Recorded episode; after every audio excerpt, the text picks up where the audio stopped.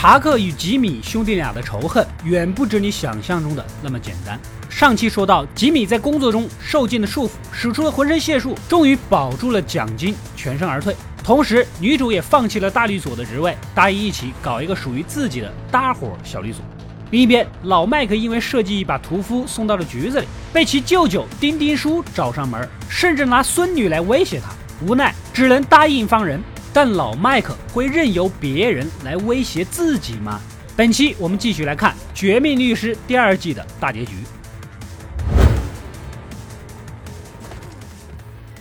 女主向霍华德提交了辞职信啊，原本因为之前发生的事儿啊，关系弄得很僵了，但是没有想到却收到了霍华德的祝福，还顺便表示啊，之前欠的助学贷款呢不用还了，就当是礼物也送给他了。而他一直对女主的施压，也是相信她可以不断的突破自我。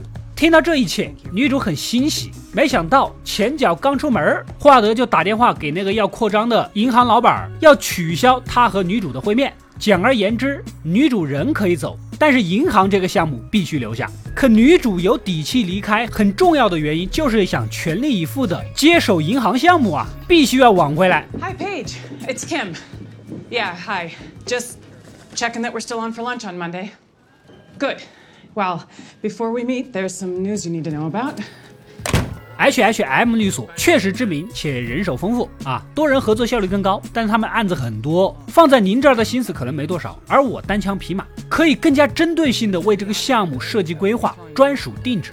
银行老板一开始接受 H H M 啊，就是冲着女主这个人去的，本就看好她的能力，既然如此呢，当即答应。霍华德也不能坐以待毙呀，赶紧找到查克，请他出面搞定银行老板。查克得知女主跳槽，竟然是为了跟不学无术的弟弟合伙，能让他顺利吗？忍着所谓的电磁辐射去亲自谈，双方坐定，不愧是大律师啊！首先肯定了女主的能力，为什么呢？因为毕竟女主是他们律所出来的人，他们这儿的所有人都是最优秀的。接着话锋一转，说这个案子啊业务太重了，一个人是绝对忙不过来的，还是要交给专业的团队才能处理。She was part of our team. She learned from us. You won't find better than Kim Wexler. But no matter how talented one individual may be, the needs of Mesa Verde are too big to handle alone. I wouldn't handle your coming expansion alone. Which is why you should consider once again enlisting a team of professionals. 银行老板其实并不在乎交给谁，但是必须要稳妥。他们的扩张计划就是箭在弦上了，觉得查克说的也有道理，又同意交给 H H M 代理。而此时的吉米正在当导演，打算宣传一下自己，拍个广告，和追梦二人组一起，以及一个化妆师妹子，将一个老头打扮成退役的战争英雄，双腿就是因为战争而残疾的，一通忽悠混进了空军基地。I am glad to be of service. And here she is. Gentlemen, meet Fifi, the world's last airworthy B-29 Super Fortress. 目的就是借用轰炸机当背景拍一个镜头。基地里的士兵是深信不疑。趁他离开之际，几个人赶紧各就各位，开始拍摄。Where the hell did you find this guy? You couldn't get a real war hero? Yeah, like they grow on trees. So this guy owes me. I defended him a while back when he couldn't pay. Defend him for what? What? You want to be a lawyer when you grow up? Just fix the public masturbation. Total bullshit. All right, keep your voice down. All right, hands on hips. All right, looking strong, looking proud. All right, see the bomber. Okay, the bomber's the main point, so see it. I see the freaking bomber. 没想到还没拍完，那个士兵就领着一群人冲了过来。吉米还以为自己暴露了，想着怎么编借口，哪里猜得到，这位士兵给战友也说了这个事儿。战友们纷纷表示要跟老英雄合影。Get him in the chair. Where's the air hose? Stick it in your nose. Come on. Sir, Hey, this is not a problem.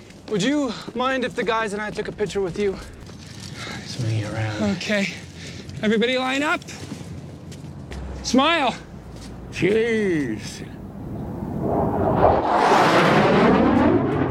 这个老头其实就是个罪犯，愿意跟吉米合作也是利益互换啊，答应帮他辩护。吉米这是把自己的人脉资源发挥到了极致啊！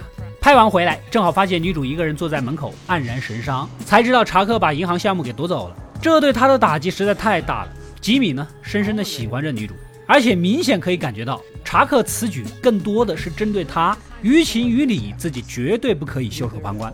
与此同时，查克因为外出，电磁过敏症又犯了。瘫在床上动弹不得。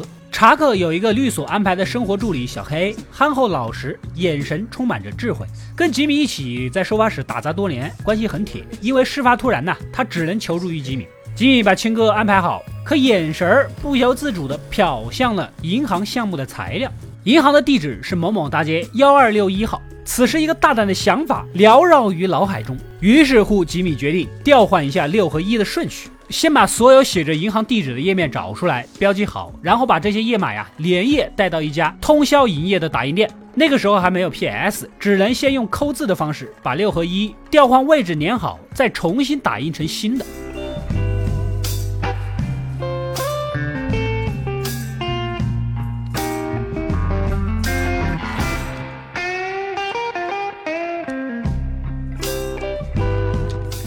最后把修改的页面按照标记处重新塞回到文件夹内，装作若无其事的样子。如此一来呢，这么一个细微的错误不至于被发现，却也极大的影响审核进度。就算被发现了，查克也许会因为是自己的失误而自怨自艾，简直鬼才呀！另一边的老麦克，上次被要挟的事儿呢，不可能这么轻易结束，守在墨西哥餐厅外，密切监视着丁丁叔的一举一动。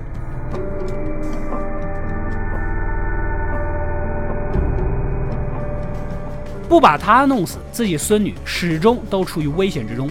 经过多次跟踪啊，发现每隔一段时间，墨西哥那边就会派来一辆运毒的卡车，一方面给丁丁叔送货，一方面收走赚的钱运回墨西哥。老麦克摸清了卡车的整个路线啊，用土办法搞了个破胎神器，埋伏在必经之路上，等目标车辆一到，立刻出手。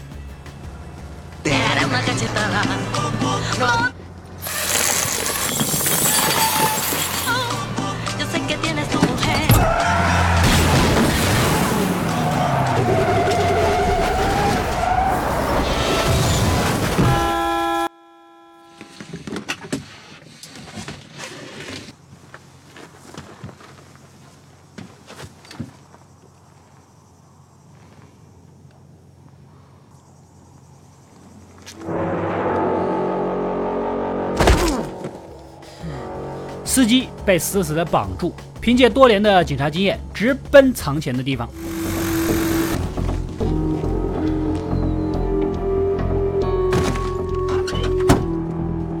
这一趟，丁丁叔被抢了二十五万。作为抠抠搜搜的他，那是气急败坏的誓言要抓出凶手。一旁的纳乔第一个怀疑的就是老麦克啊，干这行的都是杀人不眨眼的，如果抢钱，不可能留司机活口。于是乎，跟老麦克约着见面，问问有没有留下什么线索，以防他被抓住了，也会牵连出自己。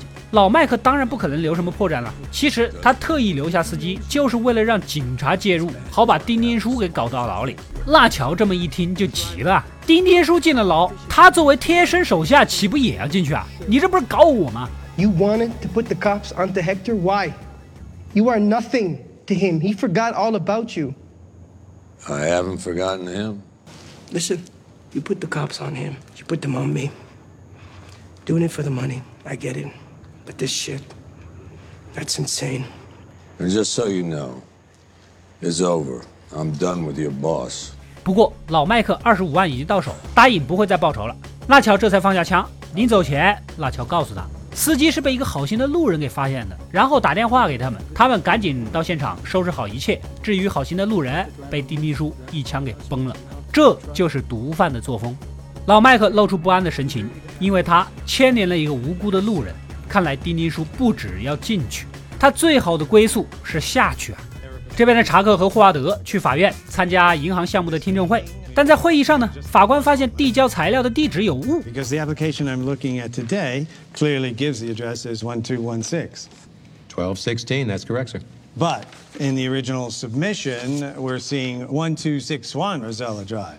It is 1261. 1261. I think if you double check, you'll see that 1216 is correct. 即便是银行老板的提示，但查克依然坚信自己绝对是对的，因为在他的生涯中没有发生过这种事情。材料上是幺二幺六号，那么必然真实地址就是幺二幺六号，甚至差点和银行老板的法律顾问吵起来。absolutely 1261. You are mistaken, and with all due respect, you're muddying the waters here. Muddying the water. Look. Just look. 直到银行老板确定、一定以及肯定的告诉他，我们在幺二六幺建了一栋楼了。你说我会不会错呢？It's twelve sixty one. I know where my own damn bank is. Uh, let's just all calm down. I'm sure we can I've got a straighten this building out. remodel at twelve sixty one Rosella. I don't know where the hell twelve sixteen is. I, I don't quite understand. 1261. 1261. Is this going to be a problem? Because I'm sure it won't be. 由于提交的地址跟申请的不一致，听证会只能终止，等修改之后再次提交。那么下一次听证会可能要一个半月之后了。这把银行老板给搞得火大呀！啊，耽误一天，你知道耽误多少事情吗？当场就解除了跟 H H M 律所的合作，重新聘用了女主。回到家的查克恼羞成怒地翻看原始资料，还真是自己搞错了，但自己反复核对过无数遍，绝对不会错。霍华德在一旁安慰：“啊，数字上的错误确实也有可能，人之常情，咱也别太自责了，是吧？”可此时查克却似乎意识到了些什么。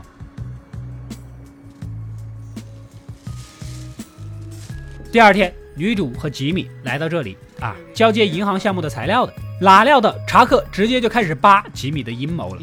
原来他猜到了自己生病的那一晚只有吉米在身边，而材料上的数字就是被吉米篡改了，还把整个过程推理的毫无偏差，仿佛亲身经历一般。And in the dead of night, he went through my Mesa Verde file. Jimmy pulled each and every one.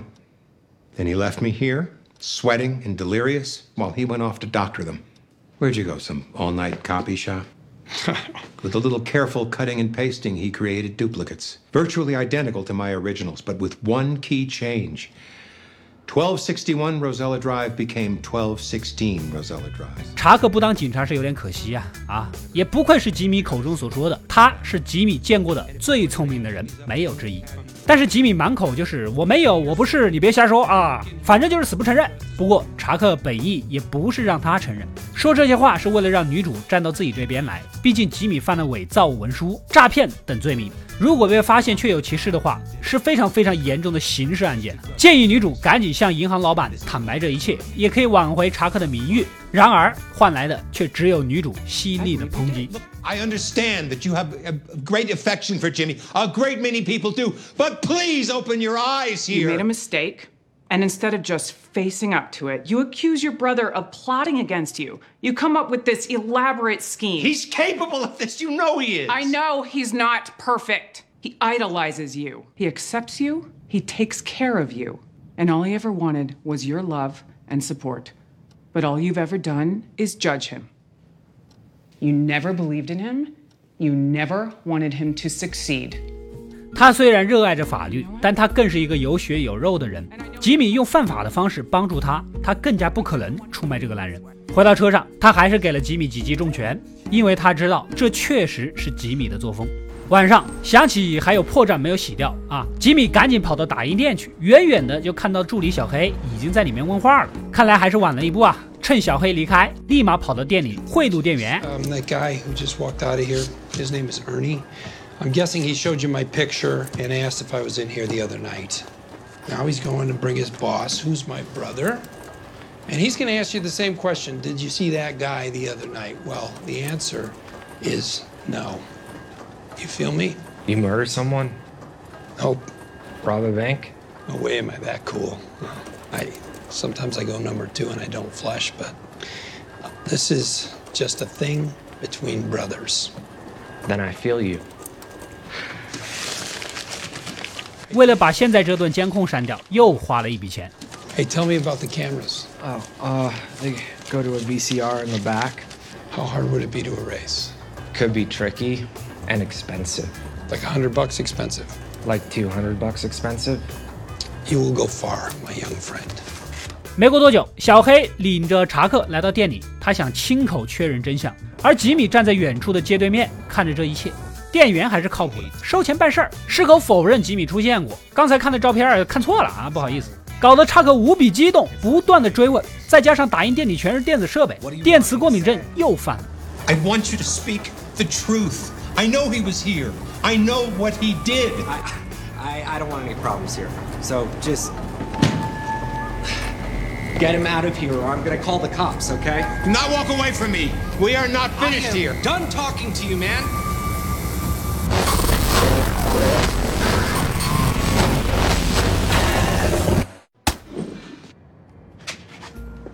站在远处的吉米非常的着急呀，毕竟是血缘关系，遇到这种事儿哪能冷眼旁观呢？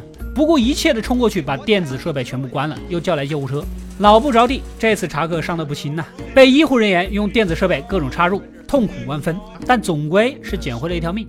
醒来后，这气就不打一处来，咬定吉米贿赂了店员，他才昏迷了几分钟你就过来了，明显就躲在附近嘛，还叫来助理小黑当面对质，问吉米是什么时候赶来的。没想到小黑说的话让人大跌眼镜。 And how long was I lying on the floor before the ambulance arrived? About 10 minutes, I think, but I didn't look at the clock. And yet you were there. You never left. You paid that half-wit to swear he'd never Mr. laid McGill. eyes on you. And then you stuck around to watch. Why? Just wanted to see me suffer? Mr. McGill. Just wanted to have a laugh at my I expense? called him. What? I called Jimmy earlier before I picked you up. 他竟然自称是他打电话让吉米来的，两兄弟都懵了。出去后，吉米问小黑为什么帮自己，朴实的小黑只能如实相告了。 Look, I didn't want to say anything, but your brother, the way he's been talking about you lately, it's like he's really out to get you, Jimmy, and I don't know. You're my friend. 女主也来到医院陪伴吉米。此时正好电视上播出了他拍的广告。 You are the greatest generation. You didn't start World War II, but you sure as heck finished it. Now, in your golden years, you need someone looking out for you, someone you can trust, a man who says what he does and does what he says. When you need someone to count on, Gimme, gimme! Gimme, Jimmy! Gimme, Jimmy. Because Moxie is in such short supply these days. Jimmy McGill, a lawyer you can trust. 正是他用尽手段，用最低成本拍摄的啊！其中这面国旗的效果，就是冲到人家小学忽悠了一下老师，花了几分钟拍完，赶紧闪人的效果，非常的惊艳，应该能唬住不少人。不过此时的吉米却开心不起来，毕竟哥哥是因为自己受伤住院，心里很过意不去啊。另一边，为了一劳永逸的解决丁丁叔，老麦克也算破了自己的底线了，直接在枪贩子那买了把狙击，跟踪纳乔的车来到一个荒无人烟的地方，把枪啊架在一个山头上，瞄准他们出入的小屋。原来他们现在是要处理掉那个运毒的卡车司机，对自己人都如此心狠手辣，真的不能留你啊！今天就送他走。然而，原本计划好的狙杀时刻，这个不懂事的纳乔总是站在前面挡着。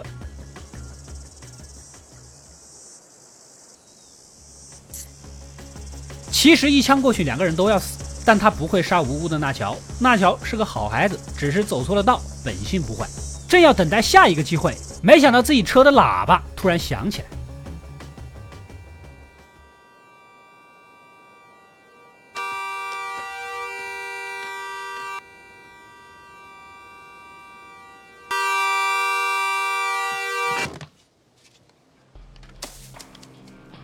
显然有人在附近，赶紧跑过去看看。车窗上放着一张纸条，上面写着：“别这么做。”老麦克瞬间懵了，是谁在一直跟踪他呢？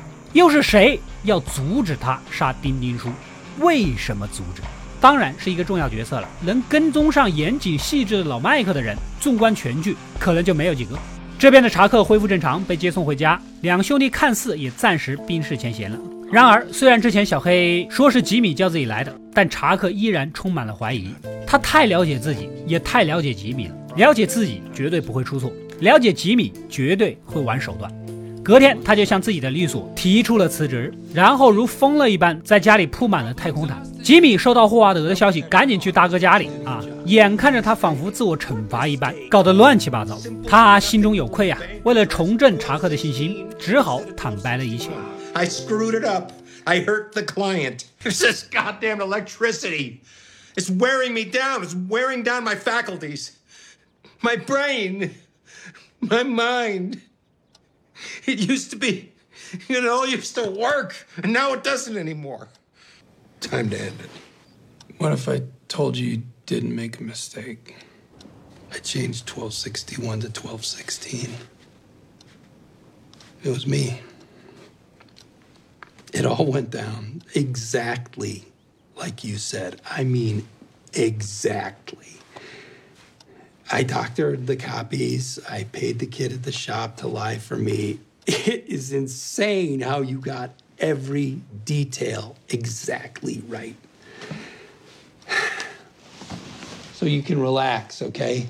Because that brain of yours is chugging along at a thousand percent efficiency. Are you telling the truth? Or are you just trying to make me feel better? I am saying it to make you feel better. Sure shit wouldn't be telling you otherwise. But yes, it's the truth. 他所做的一切都是为了女主，哪知道查克会因为这么一点点小错误就纠结成这个样子？说完这一切呢，他以为查克心里会好受些，不会再辞职，重新振作起来，没有多想就离开了。哪知道查克掀开了桌上的太空毯。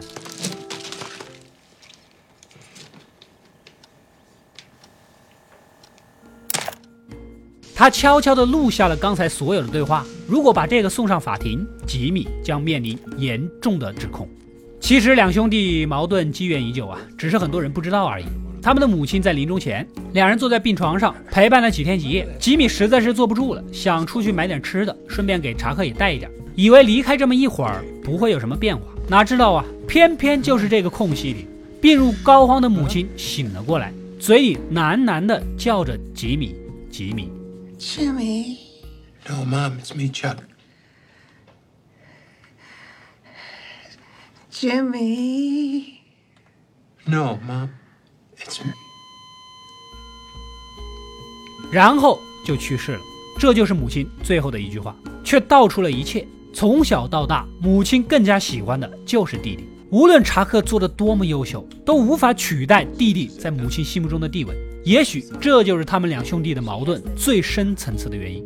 等吉米回来，才知道母亲已经走了。询问遗言，查克负气的撒了谎。Did she wake up? Did she say anything? No. 他虽然事业成功，但赢得的只是别人的敬畏，并非真正的喜爱。而吉米的幽默感、乐观主义，却在人际交往中如鱼得水。查克付出巨大的代价换来的东西，弟弟却可以通过自己不学无术的方式同样搞到手。这也就导致了他每当看见吉米通过耍滑头、偷鸡摸狗获得成功后，内心会产生强烈的嫉妒。这就是查克，一个可恨又可怜的男人。以上就是《绝命律师》第二季的大结局。虽然从剧情的紧张程度来看，比前面要平淡一些，不过编剧还是埋下了伏笔，准备下一盘大棋啊！吉米和查克的冲突，随着他们的相互背叛愈演愈烈。那份录音带将给吉米带来巨大的麻烦。同时，上一季里性格不太鲜明的女主，也在这一季里展现出完全不同的一面。老麦克正式卷入了黑帮斗争的漩涡之中。最后给他发出警告的不是别人，正是《绝命毒师》里稳妥严谨的大毒枭炸鸡叔。之后一些狠角色也会纷纷登场，未来的故事也会更加的精彩，更加的火爆。